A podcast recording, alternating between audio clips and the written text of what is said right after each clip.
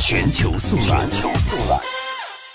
第一个国际时事，我们来聚焦向二零一七年大连的夏季达沃斯论坛。六月二十六号到六月二十八号，大连举行第十一届夏季达沃斯论坛。李克强出席开幕式，并且发表特别致辞。作为达沃斯的老朋友，李克强总理是连续五年出席夏季达沃斯论坛，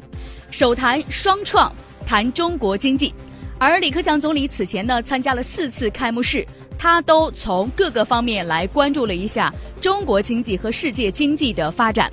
另外，我们看到，在昨天，李克强会见世界经济论坛的主席施瓦布。国务院总理李克强二十六号下午在大连国宾馆会见来华出席二零一七年夏季达沃斯论坛的世界经济论坛主席施瓦布等与会的嘉宾代表。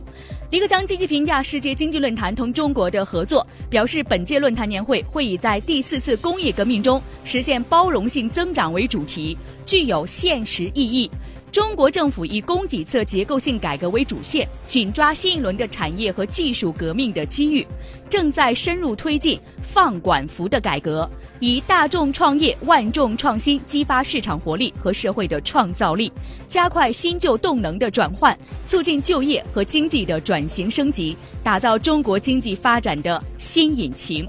施瓦布高度的赞赏中国政府的有关政策，表示世界经济论坛愿加强对华合作，共同发出稳定发展合作的积极的信号，为促进世界经济可强劲可持续的平衡复苏贡献助力。国务委员杨晶参加会见。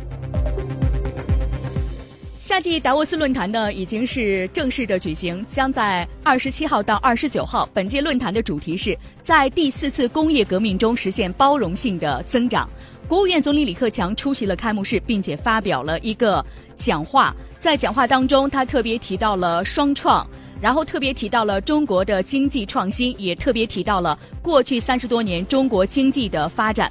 也特别谈谈到了目前我国坚持把就业置于发展的优先的位置，同时他也提出了可持续发展在应对气候变化是国际社会的共同责任等等。